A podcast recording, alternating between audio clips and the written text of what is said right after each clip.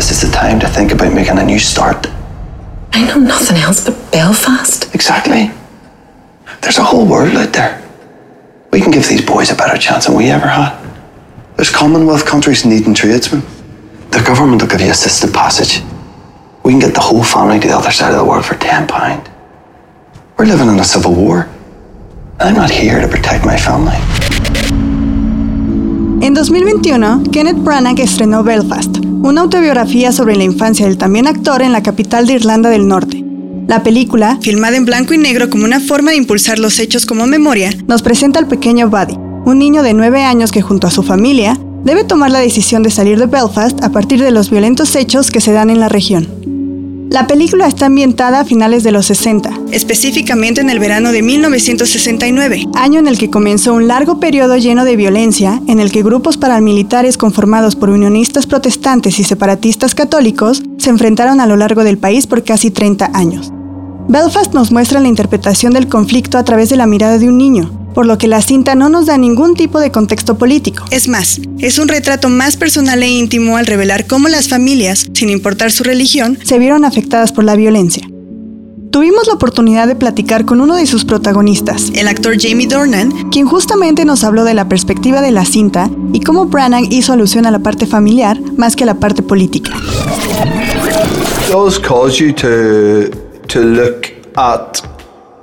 particularly that part of it, you know, that 1969, the, the, the, very early rumblings and then the beginning of the conflict. It's weird looking at it with hindsight. You know, it's weird knowing what Pad didn't know that you're making that decision to take your family away for a safer passage of safer life. He didn't know it was going to go on for 30 years. You know, it's kind of crazy researching that and get, trying to get your head into that space, knowing that it went on until 1998, and you know, so uh, that was interesting. Trying to sort of work out where your head would have been at at that time, where you just everything had changed, you know, pretty much overnight, and, and you weren't someone who's politically driven or, or driven by by religion to but to still have to make a massive choice like that of whether you keep your family there or you take them away.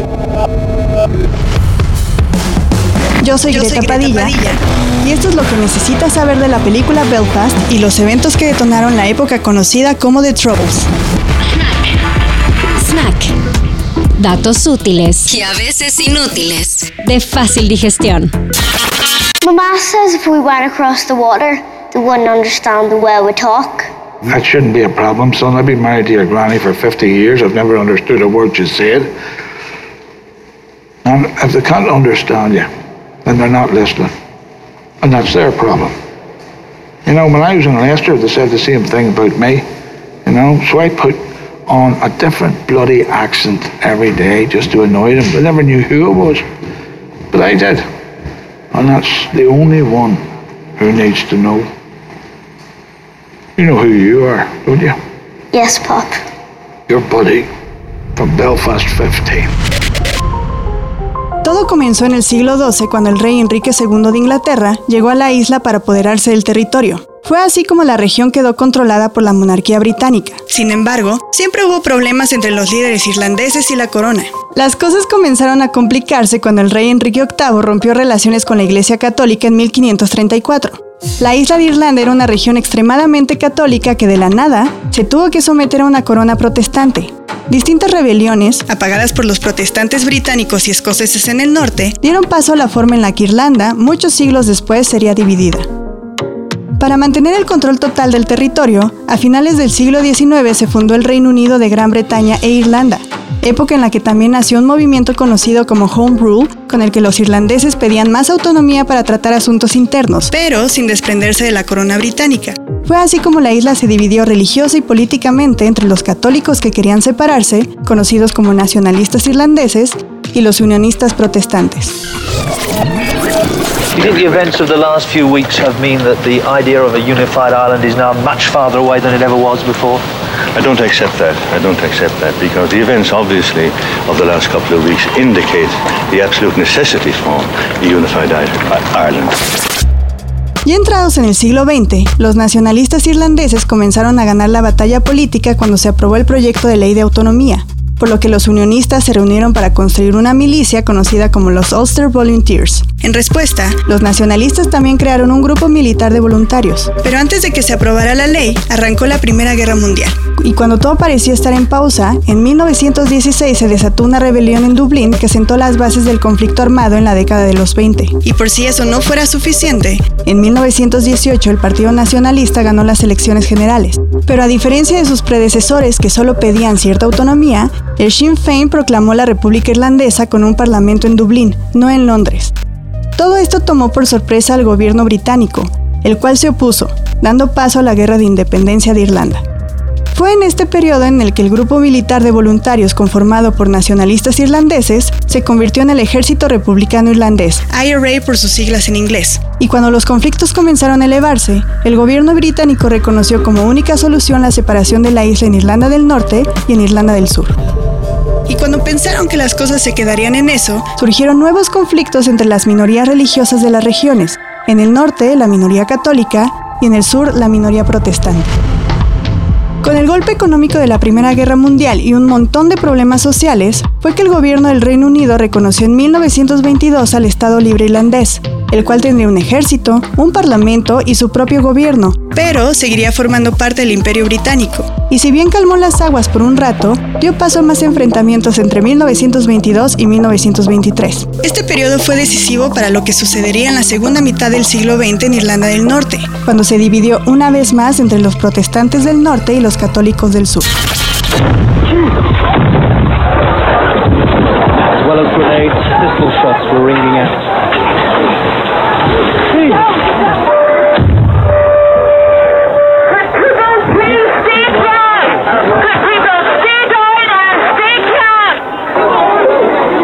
There was panic. Appeals went out to thousands of people to stay down and calm down. A single man was still hurling grenades at people pursuing Después del caos de los 20, en 1937 se redactó una constitución que hizo oficial a la República de Irlanda como la conocemos actualmente pero en Irlanda del Norte quedó un frágil equilibrio que se fue rompiendo entre la discriminación y la violencia. Entonces, ¿qué se estaba peleando durante el conflicto conocido como The Troubles? En la película de Belfast vemos cómo comenzaron a surgir algunos problemas en la capital entre protestas y actos de vandalismo en agosto de 1969. Los 60 fueron un momento importante por la lucha de los derechos civiles, y el país del norte no fue la excepción. Fue en el verano del 69 que comenzaron The Troubles con una marcha en Derry que terminó en varios días de enfrentamientos. La violencia se salió de la ciudad y recorrió varias partes de Irlanda del Norte hasta llegar a Belfast, uno de los puntos más afectados del conflicto. Esta vez, los nacionalistas irlandeses y de mayoría católica buscaban la unión de Irlanda del Norte con el sur para establecer una única República de Irlanda. Como vemos en la cinta, la violencia escaló a tanto entre los grupos paramilitares que la Armada Británica llegó a las calles como una medida temporal. Pero pronto las tensiones aumentaron y las cosas se salieron de control. La frontera se convirtió en la primera línea de batalla con ataques constantes, por lo que el gobierno británico se vio obligado a bloquear la frontera, las carreteras, los puentes y cualquier acceso. Jamie Dornan, quien interpreta al padre del protagonista y quien debe tomar la decisión de dejar su país para resguardar la seguridad de su familia, nos habló sobre cómo estos detalles privados afectaron a las familias de la región, algo que nunca se había visto en el cine o la televisión. I'm from Belfast. I was born and raised there, and they're my people, and uh, I'm very passionate about telling stories from home. I've been lucky. I've played a few characters from Belfast in my career, and I and I hope to that to be a continuum throughout my career. But this one is, I mean, literally called Belfast. It's not going to get that much more personal if you're, if you're from that place. And although it is Ken's story, it resonated with me in, in so many ways, and, and I feel it's really important to to tell tell the story of um, people from that part of the world in the way that Ken has and through the eyes of a nine-year-old boy in a normal, hard-working family. It, that that that side of things hasn't been shown before in, in film or television for for uh, coming out of Belfast. So that message is important. So uh, I'm very proud to be a part of it. Uh, we came under fire from the bottom of the flats, from the flats. We were also petrol bombed, and uh, some acid, in fact, was poured on us from the top of the flats. Local people are saying that you used excessive force when you went in there. Well, what is force? If you're being fired at, you return fire, and they know that perfectly well. En En enero de 1972 se ejecutó uno de los actos más violentos y trágicos de The Troubles, conocido como Bloody Sunday, donde varias personas murieron y muchas más resultaron heridas durante una marcha en Londonderry.